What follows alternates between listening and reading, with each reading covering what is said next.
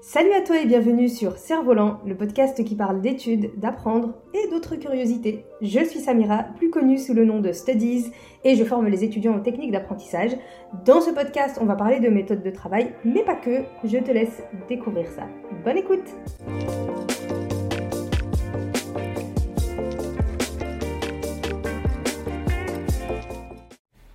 Hello à toi et bienvenue dans le nouvel épisode du podcast Cerf-Volant. Nouvel épisode en duo, cette fois-ci, comme tous les débuts de mois.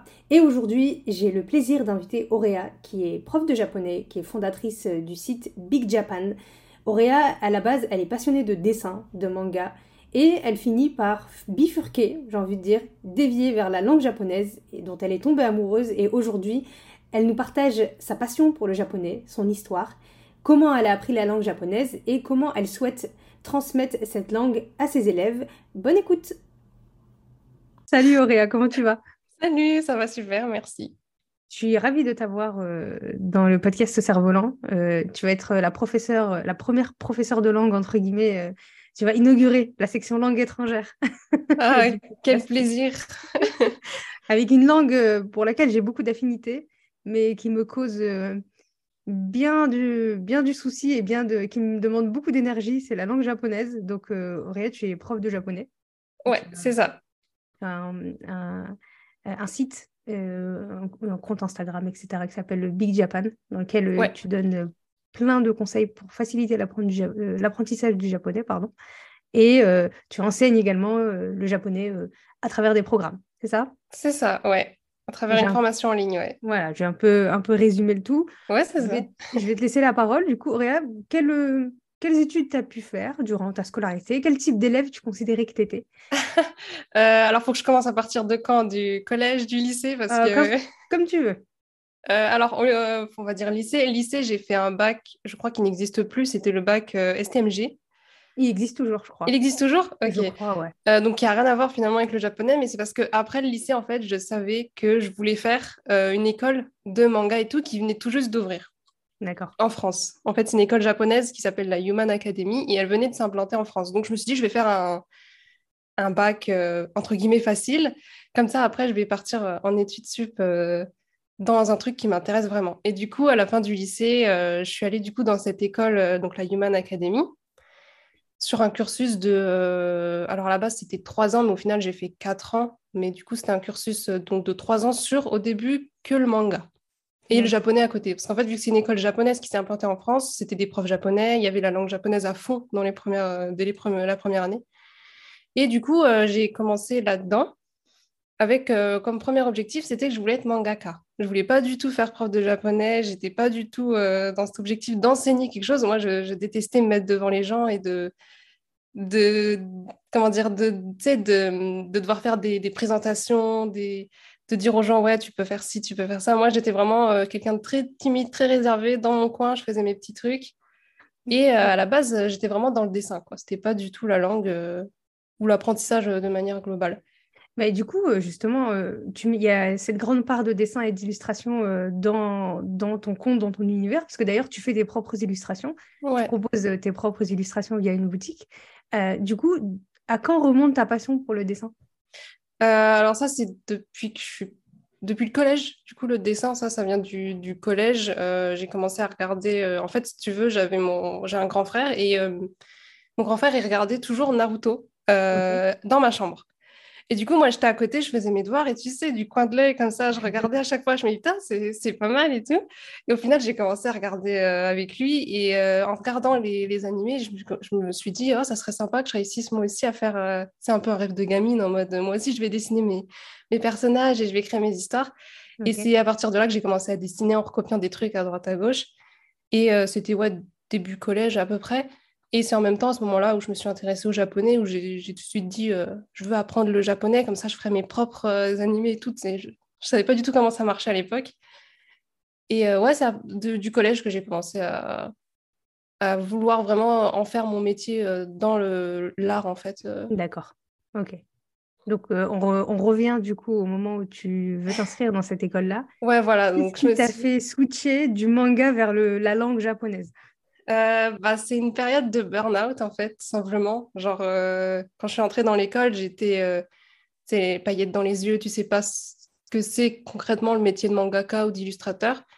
Et du coup, tu as, certaines opinions qui, clairement, bah, quand tu es après dans, comment dire, dans le milieu, où tu vois vraiment comment ça se passe, quels efforts il faut fournir, quels sont tous les inconvénients qu'il peut y avoir aussi, bah, je me suis rendu compte que c'était pas trop ce que je voulais faire. Sauf que l'école, qui du coup était une école qui était toute nouvelle, bah, ils n'avaient pas encore certaines sections. Par exemple, l'illustration, ça n'existait pas, l'animation, ça n'existait pas et tout. Et, euh, et moi, j'étais en mode, bah, moi, je veux pas faire mangaka. En fait, c'est pas un truc qui m'intéresse. Le métier ne m'attire plus du tout, maintenant que je vois à quoi ça ressemble. Et euh, du coup, je suis partie vers l'illustration, sauf que c'est une école japonaise. Et l'école japonaise, bah, ces profs japonais, ils ont euh, une méthode d'apprentissage qui est totalement différente de ce qu'on peut avoir en France. Ils sont très, très exigeants. Et euh, moi, j'ai eu des profs, enfin surtout une personne qui euh, m'a clairement fait partir en burn-out et c'était euh, le crayon, je ne veux plus y toucher, c'est fini. Et c'était pile pendant la, la dernière année qui était ma troisième année où je devais faire un stage au Japon. Et c'est pendant mon stage au Japon, je me suis dit, j'aime bien le japonais, let's go, je, vais partir en fait dans, dans les langues. Ok. En plus, justement, tu parlais de, du burn-out et des mangaka.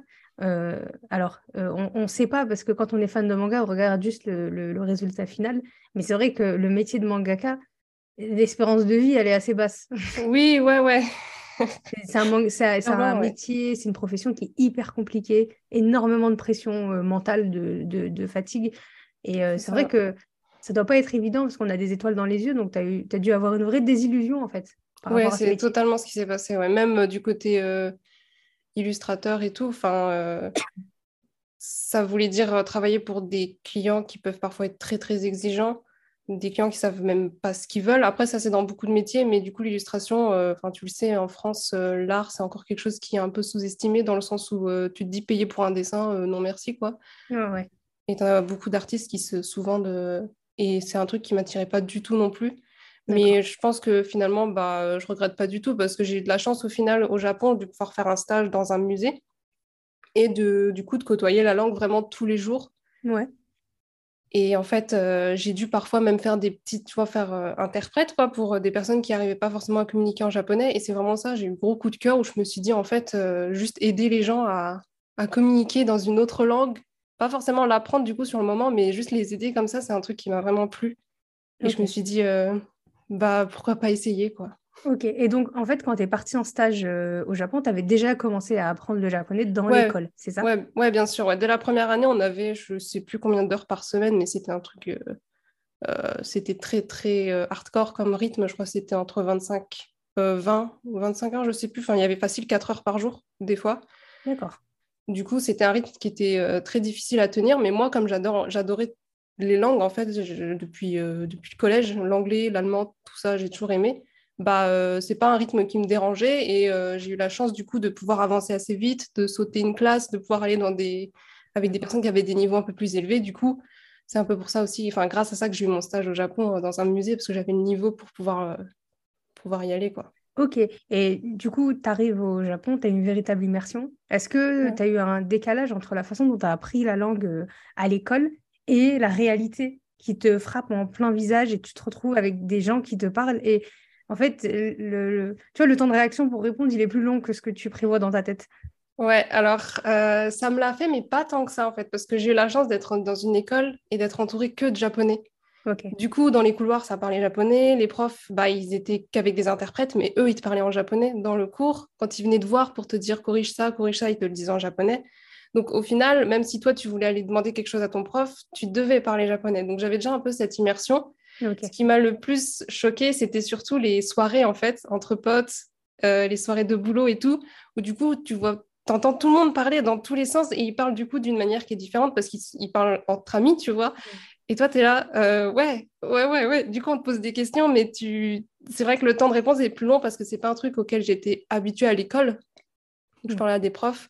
Mais sinon, ça allait parce que j'ai eu la chance euh, d'être déjà entourée par des, Japonais euh, quand j'ai appris le japonais. D'accord. Alors, concernant cette langue en particulier, est-ce que tu peux nous partager, euh, bah, pour ceux qui vont nous écouter, quelles sont les spécificités de la langue, de cette langue-là, qui font qu'elle est vraiment différente du français et que du coup, il faut s'adapter et il faut voir les choses de manière différente quand tu apprends cette langue-là? Euh, bah, Déjà, le japonais, c'est euh, une langue qui ne fonctionne pas avec un alphabet comme le nôtre. Et je pense que c'est ce qui est le plus difficile quand français ou un étranger commence le, japonais, c'est que du coup, ça fonctionne par syllabes. Mhm.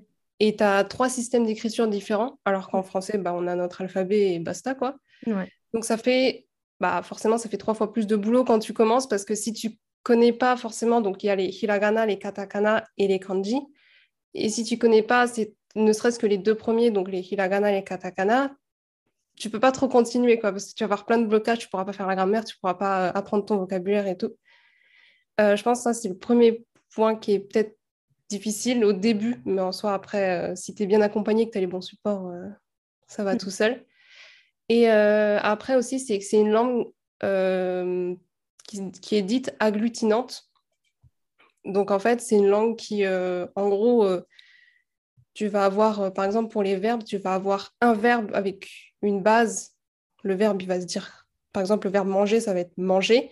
Et en fait, dans, dans le japonais, tu vas avoir des parties qui vont s'ajouter au mot pour que en fait, le mot change totalement. Genre, par exemple, manger, tu vas avoir le présent.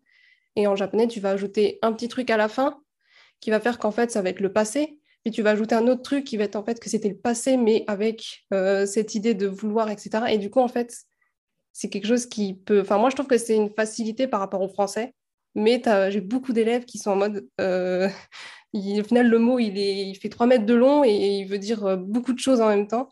D'accord. Je pense que les deux particularités que j'ai retenues, moi, en tout cas, quand j'ai commencé. C'est vraiment les trois systèmes d'écriture et le fait que ce soit une langue agglutinante, qui, du coup, c'est quelque chose qui... que nous, en tant que Français, on ne connaît pas du tout. D'accord. Ouais, en effet, en effet. Moi, la, la chose, quand j'ai commencé à apprendre le japonais, la, chose que j'ai trouvé le plus difficile, vraiment, hein, pour moi, c'est les niveaux de langage.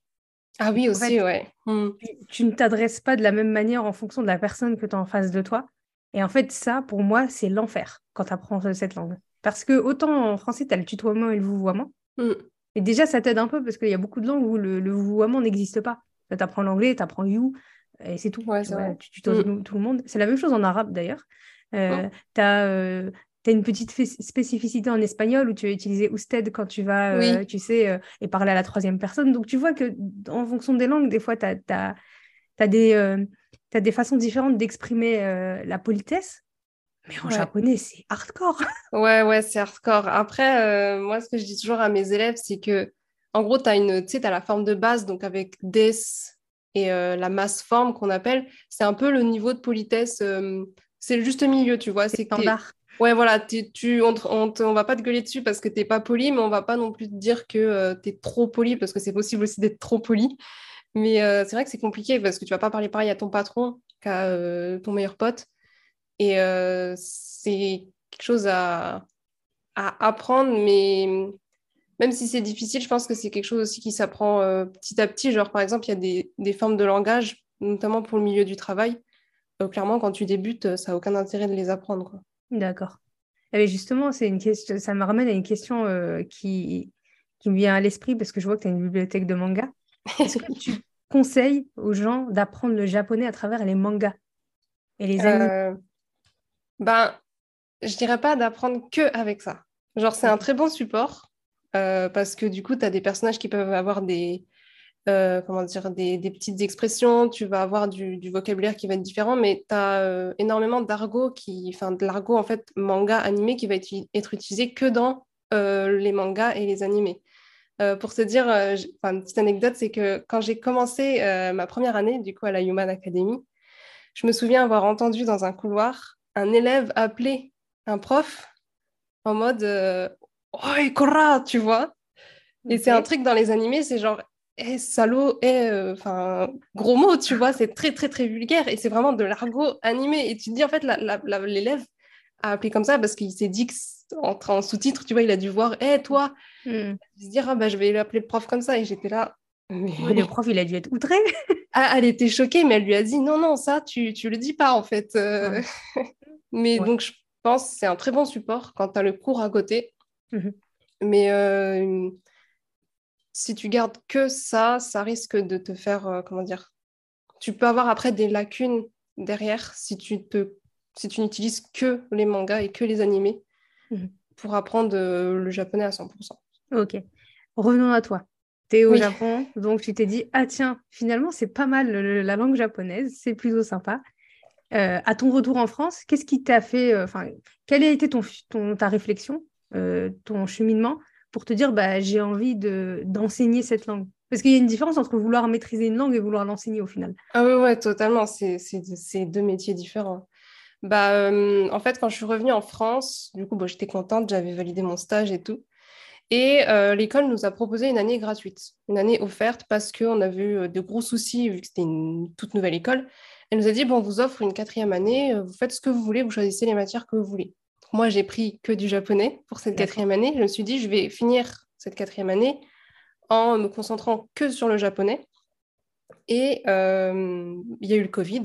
Euh, du coup, c'était pendant ma dernière année. Et du coup, pendant cette période-là, je me suis dit, enfin, je m'ennuyais un peu, comme beaucoup de monde, je pense. Et je me suis dit, bah, écoute, j'ai un niveau en japonais, je vais me créer un compte Insta et je vais, je vais partager un peu des petits mots par-ci, par-là. Et après, pendant, ce, pendant que j'ai pendant que j'ai commencé à créer mon compte Insta, je me suis dit, oh, ça peut être sympa de faire une petite patte artistique où genre les gens ils reconnaîtraient tout de suite que c'est euh, que c'est moi. Et c'est comme ça que j'ai commencé à, reprendre le dessin aussi. Euh, c'était pour ce compte, donc finalement grâce au japonais, j'ai repris le dessin derrière, donc c'était euh, plutôt chouette. Mais c'était surtout de profiter de cette dernière année pour perfectionner mon japonais et après partir en autodidacte 100%. Euh, ok. Et, euh, et en fait, le, côté je veux l'enseigner, c'est venu plus tard. En fait, c'était je voulais l'enseigner, mais euh, c'est venu plus tard parce que ma formation, par exemple, donc c'était mon idée de base. Je me suis dit, bah, je vais enseigner le japonais. comment je vais faire pour transmettre mes connaissances, à travers quoi, etc. Je me suis renseignée. Et la formation, elle est venue 6 à 8 mois plus tard, au final. Et pendant cette période-là, j'ai continué à apprendre le japonais et j'ai commencé un peu à, me renseigner sur euh, comment est-ce qu'on peut enseigner une langue, quelles méthodes existent, tu sais, comment moi, on m'a enseigné la langue euh, du point de vue du prof, je me mettais du, point de vue de mes professeurs, comment eux, ils m'ont transmis tout ça. Et euh, après, je me suis lancée, mais j'ai vachement appris pendant aussi, pendant que mes élèves, en fait, étaient en train de, de faire les cours, quoi. D'accord. Et du coup, quelle est la pédagogie un petit peu?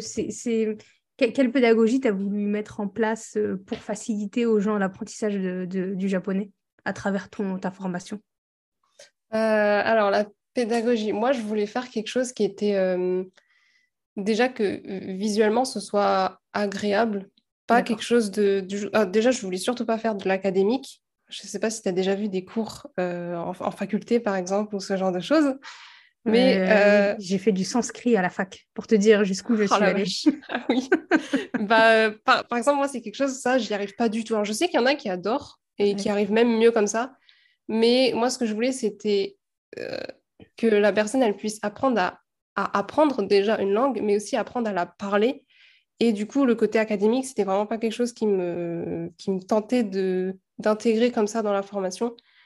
Donc, je voulais que ce soit euh, quelque chose qui soit agréable visuellement, où tu vois pas forcément le temps passer, mais tu as quand même appris des trucs, où euh, tu, te dises Oh, ça fait déjà 20 minutes, c'est trop cool, je vais continuer, etc. Et avoir un côté un peu plus, un peu plus fun, comme on dit, et que ça reste ludique et quand même, entre guillemets, professionnel, parce que le but, c'est aussi d'apprendre d'apprendre une langue et de transmettre mes connaissances.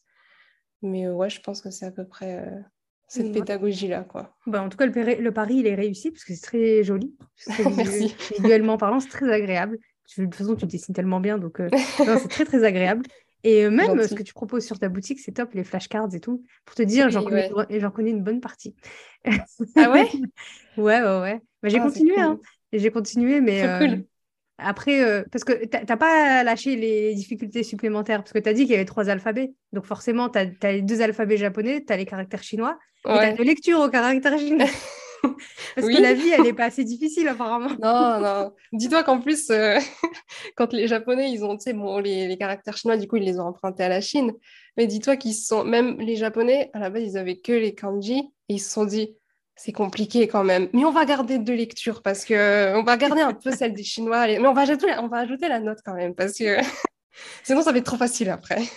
Attends, tu sais à quel moment je me suis dit je vais peut-être abandonner? C'est quand. euh, parce que moi, je l'apprends en autodidacte euh, en partie, puis j'ai j'ai ton- j'ai ta, formation. Ouais. Mais euh, moi, je suis quelqu'un qui, qui, qui apprend de manière assez autonome, tu vois.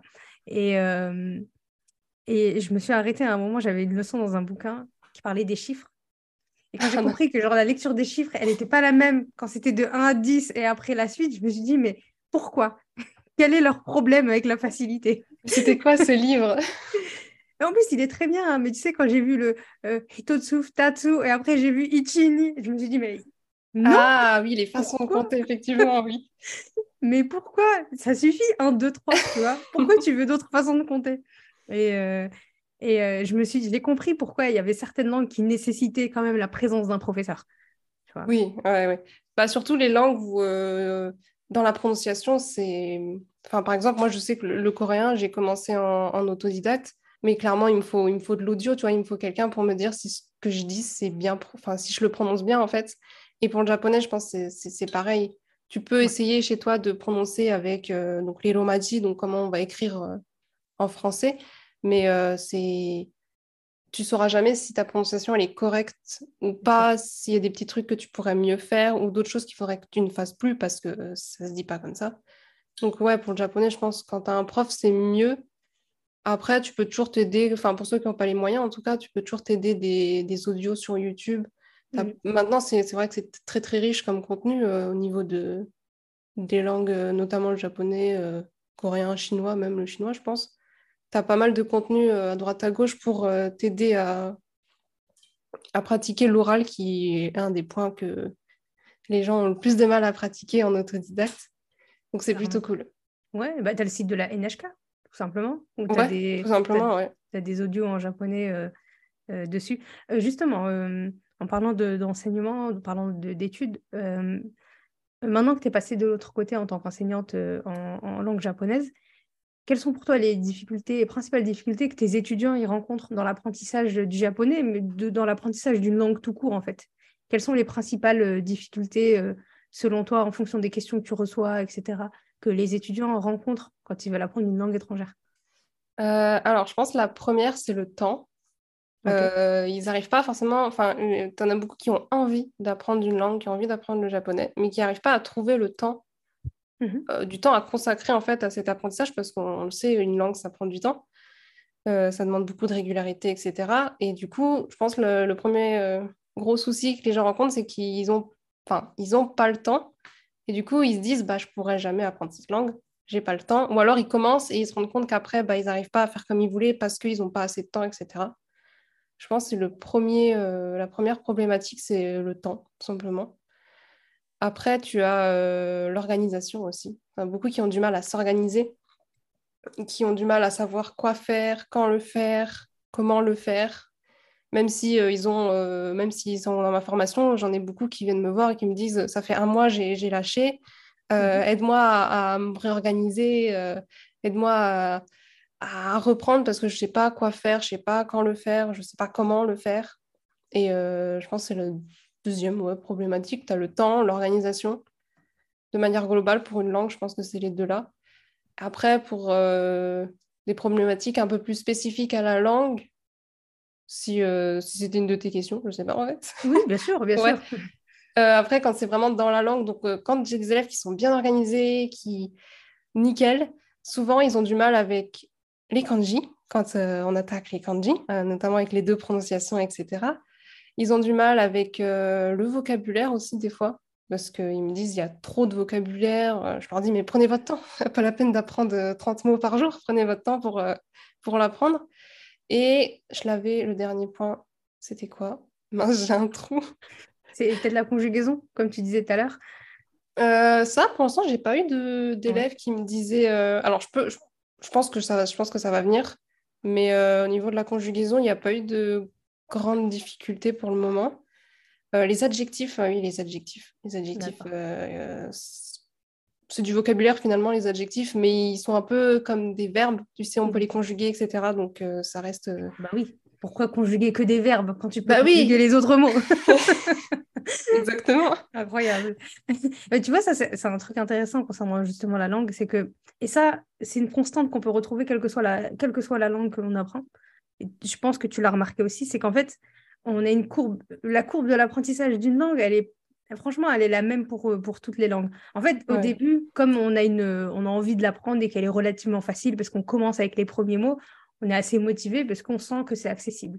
Tout à coup, la, la difficulté, elle monte d'un cran et on se rend compte que apprendre une langue, c'est un peu plus difficile que prévu parce que bah voilà, il y a des spécificités selon les langues, la syntaxe, elle n'est pas la même. Quand c'est des langues latines comme, euh, comme le français où tu as sujet, verbe, complément, tu sais, tu as déjà des facilités. Par contre, quand tu as des langues où le verbe, il est à la fin, il est au début, l'alphabet n'est pas le même, tu, tu as des difficultés en plus. Et, euh, et souvent, on n'est pas prêt psychologiquement à affronter toutes ces difficultés-là. Et on pense que, en fait, on est incapable de l'apprendre. Mais non, en fait, c'est parce qu'on n'avait pas prévu de faire autant d'efforts pour l'apprendre. Ouais, c'est ça, ouais. Et, et, je pense que tu dois le voir par rapport au japonais, où en fait, tu as des élèves, ils ne se rendent pas compte sur l'instant qu'en fait, ça va demander des efforts particuliers d'apprendre le japonais. Et quand ils sont face à ça, en fait, ils se sentent désemparés. Ouais. Ils disent, je vais jamais réussir à l'apprendre, en fait. Ouais, c'est ça. Et il y a aussi, aussi ce côté où quand tu débutes, vu que tu es full débutant, donc euh, tu n'as aucune notion, tu vas avoir une progression plus rapide et petit à petit, tu vas te rendre compte que tu progresses moins. Enfin, c'est une impression parce qu'au final, tu progresseras autant. C'est juste que comme tu auras plus de connaissances et que tu seras déjà plus dans la langue, bah, ta progression, tu la verras beaucoup moins qu'au tout début où forcément, tu avais zéro, zéro base, tu avais zéro notion. Donc forcément, quand tu vas commencer à apprendre, tu vas voir ta progression monter d'un coup. Mais euh, quand tu quand tu es un peu plus avancé, tu as l'impression que tu progresses moins, alors que pas forcément. Et souvent, j'ai des élèves qui me disent bah, j'ai l'impression de moins progresser, j'ai l'impression aussi, alors qu'ils sont quasiment à la fin de la formation. Je leur dis bah, oui, enfin, euh, tu vas bientôt avoir, enfin, tu as quasiment fini euh, tel module, forcément, tu as un niveau qui est bien plus haut que quand tu as commencé, donc ta progression va être un peu plus, euh, peut-être un peu plus lente ou un peu plus difficile, parce que ben, ça va être des notions de plus en plus dures à avoir. C'est pour ça que je leur dis toujours au début, dès qu'ils commencent sur le Discord, je suis toujours en, mode, je leur dis, ça va vous prendre du temps. Mais ça ne veut pas dire que vous n'y arriverez pas. Ça va prendre du temps, c'est logique, mais vous allez y arriver euh, à votre rythme. Mais euh, c'est logique, ça prendra forcément un peu bah, du temps, de plus en plus de temps au fur et à mesure. Quoi. Mmh exactement. Tu penses qu'il euh, faut combien de temps à quelqu'un pour maîtriser la langue japonaise? Voilà, ça, compter en années, bien évidemment. c'est compliqué comme question parce que ça dépend beaucoup de, ça dépend beaucoup de choses, de, mhm. l'objectif de la personne aussi. Euh, pour dire, euh, pour le, premier niveau, donc euh, le, japonais, on peut le découper en plusieurs niveaux. On a le, donc le JLPT, qui est le diplôme officiel de la langue japonaise, et ça va de 5, de 5 pardon, à 1. Le 1, c'est le niveau le plus élevé, et le 5, c'est le niveau débutant vraiment de, de base. Et pour le JLPT 5, par exemple, bah, en, estimation, en, un an, tu peux facilement l'atteindre. Mais euh, je suis sûre que quelqu'un peut l'atteindre en six mois, tu vois, s'il en fait euh, tous les jours, si euh, la personne de base, elle est ultra organisée, etc. Ça dépend, il y a trop de critères à, prendre en compte. Après, même moi, tu vois, si je prends mon exemple, en quatre ans, j'ai j'ai commencé, donc j'avais zéro notion, pareil, quand j'ai fait ma première année. Quand j'ai commencé, je veux dire, en première année. Et en 4 ans, j'ai dû atteindre le fin N3, quoi.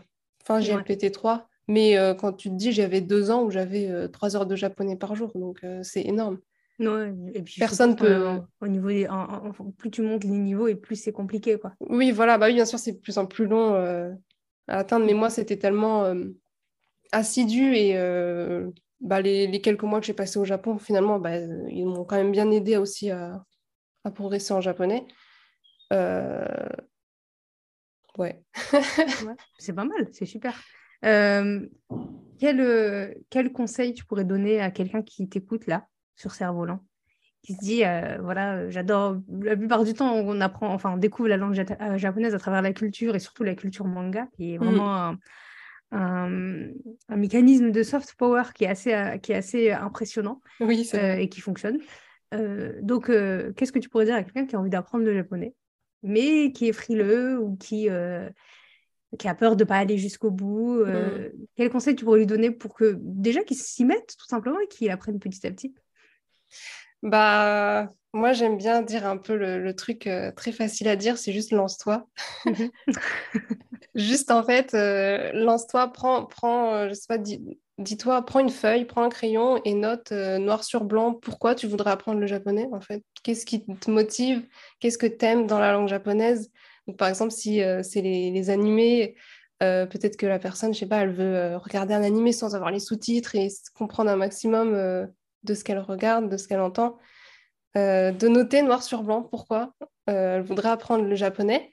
Et euh, après, faire ses petites recherches, regarder un peu qui, en, ce moment, enfin maintenant de, nos jours, on va dire, il y a tellement de ressources hyper quali à trouver sur Internet, comparé à, je veux dire, il y a cinq ans, par exemple. Maintenant, tu as tellement de choses, tu as des formations, tu as des, vidéos sur YouTube, tu as des trucs hyper complets, même en, gratuit, de, de regarder de garder cet objectif en tête et de se dire, OK, je vais regarder ce que je peux trouver sur YouTube, commencer à regarder des petits cours, noter des petits trucs.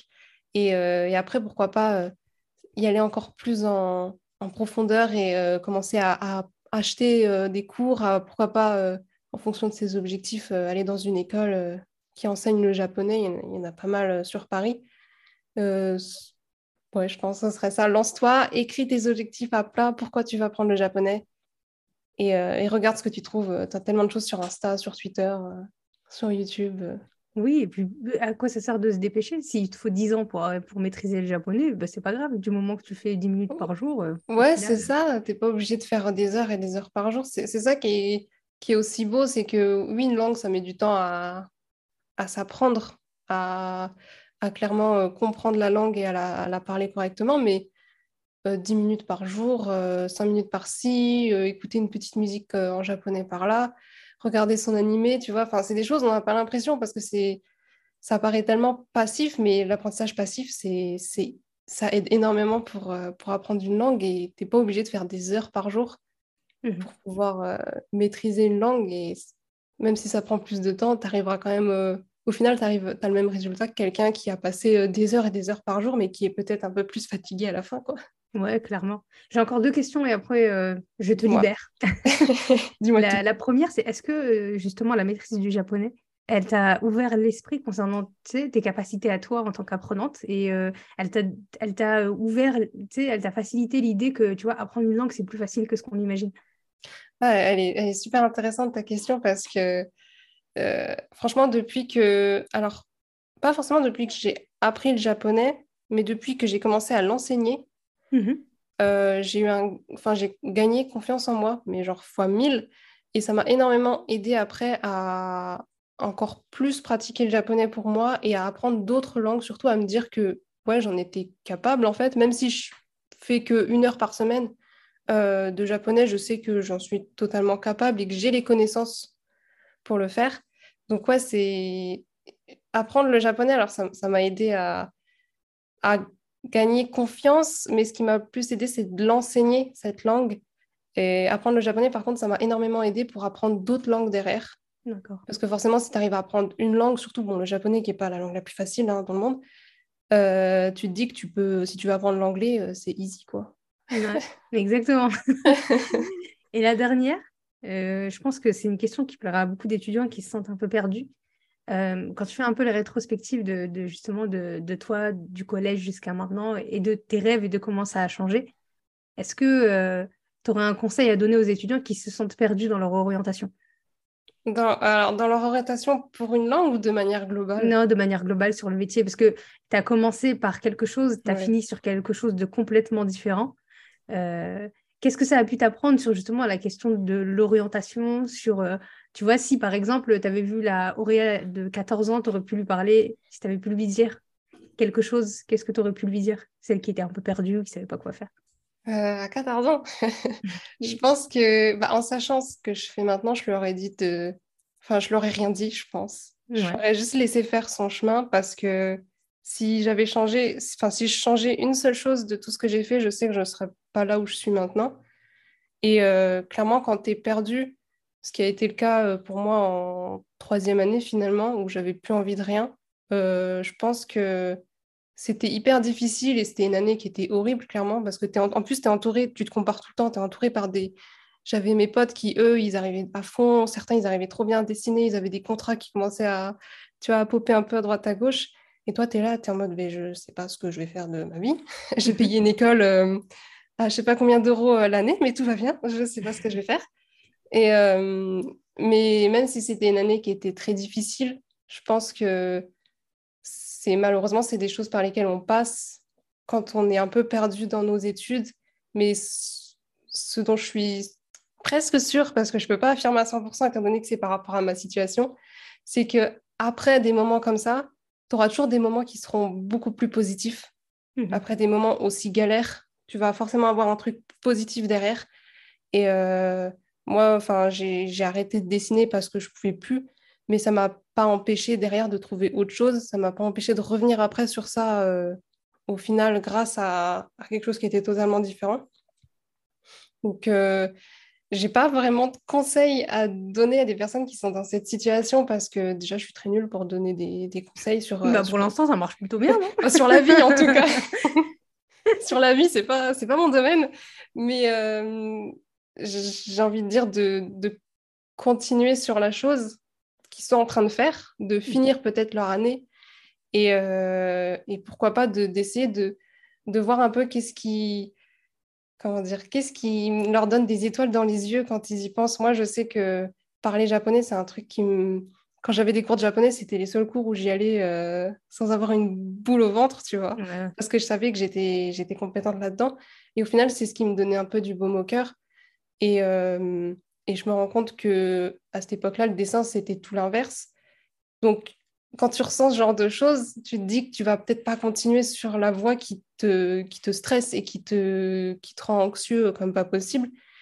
Et peut-être qu'il y a autre chose à côté, quelque chose que tu fais en tant que hobby ou quelque chose euh, à laquelle tu penses mais, et que tu te dis, oh, ça serait trop cool que je fasse ça, mais que tu n'oses pas forcément te lancer. Et euh, je pense, du moment que c'est quelque chose qui, comment dire, qui te donne des étoiles dans les yeux, c'est peut-être quelque chose sur lequel il faut que tu te, tu te réorientes à un moment, ou ne, serait-ce qu'essayer, parce que si tu n'essayes pas, tu ne sauras jamais si au final euh, ça te va ou pas. Quoi. Ouais.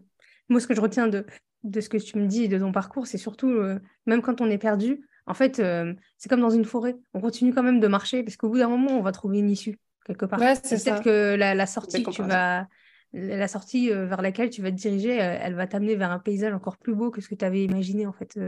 ouais, c'est ça. Au, au, départ. Donc, le fait de rester actif, en fait, quelque chose que l'on fait, c'est ça aussi qui participe à trouver en fait une voie vers laquelle on a envie de s'orienter. Et après, est-ce que on est obligé de trouver la voie? C'est ça la grande question aussi. Ouais, c'est ça aussi. Ça se trouve, tu as, beaucoup de personnes qui essayent plein de choses euh, et chaque année ils font quelque chose de différent et ils sont peut-être super heureux comme ça. Ça, en as beaucoup qui font ça. Ça se trouve dans deux ans, moi je serai en train de je sais pas, j'ai pas d'exemple. Mais ça se trouve, écrit un manga, tu seras revenu au départ. ça se trouve, je serais en train de vivre au Japon, tu sais, on sait pas, tu vois. je suis même plus en train d'enseigner le japonais. Enfin, pour l'instant, en tout cas, je, je pense pas, mais on sait jamais. C'est jamais figé dans le temps. Donc, euh, il faut mhm. se dire que, surtout quand on, quand on est jeune, on a tellement de possibilités. Je veux dire, euh, on a la chance euh, aujourd'hui d'avoir beaucoup plus de, de portes qui s'ouvrent à nous qu'il y a dix ans. Et ça vaut le coup d'essayer un max de choses. Quoi. Surtout, on a la chance d'avoir le choix. C'est vraiment ça la, oui, c'est ça, on a tellement de choix. Mm. Mm. Ok, super. Bah, écoute, merci pour ces conseils. Ouais, c'était top. C'est top. Bah, je t'en prie. Euh, on peut te retrouver, de toute façon, je mettrai tous les liens en description. On peut te retrouver sur Instagram, sur YouTube, il me semble. Je sais pas. YouTube, non, j'ai pas, encore. pas encore. Sur Instagram, euh, sur ton site Big Japan, sur ton blog, euh, sur ta boutique sur ta formation Ikimasho. oui. et euh, je mettrai tous les liens de toute façon. Merci pour ton temps. Je suis sûre qu'il y a des personnes qui vont se reconnaître aussi dans ton parcours en mode burn-out, remise en question. Et ah tiens, il y a un truc que j'avais que je fais depuis un moment, j'avais pas remarqué qu'en fait j'aimais bien. Et, et, voilà. Merci à toi pour ton temps. Merci à toi de m'avoir invité. C'est trop plaisir. Avec grand plaisir. si j'ai pu aider deux, trois personnes dans, dans ce que j'ai raconté, euh, c'est top. Bah, merci à toi et euh, à très bientôt pour un nouvel épisode de Cerf-Volant. Et merci encore, Auréa. Ciao, ciao. Merci.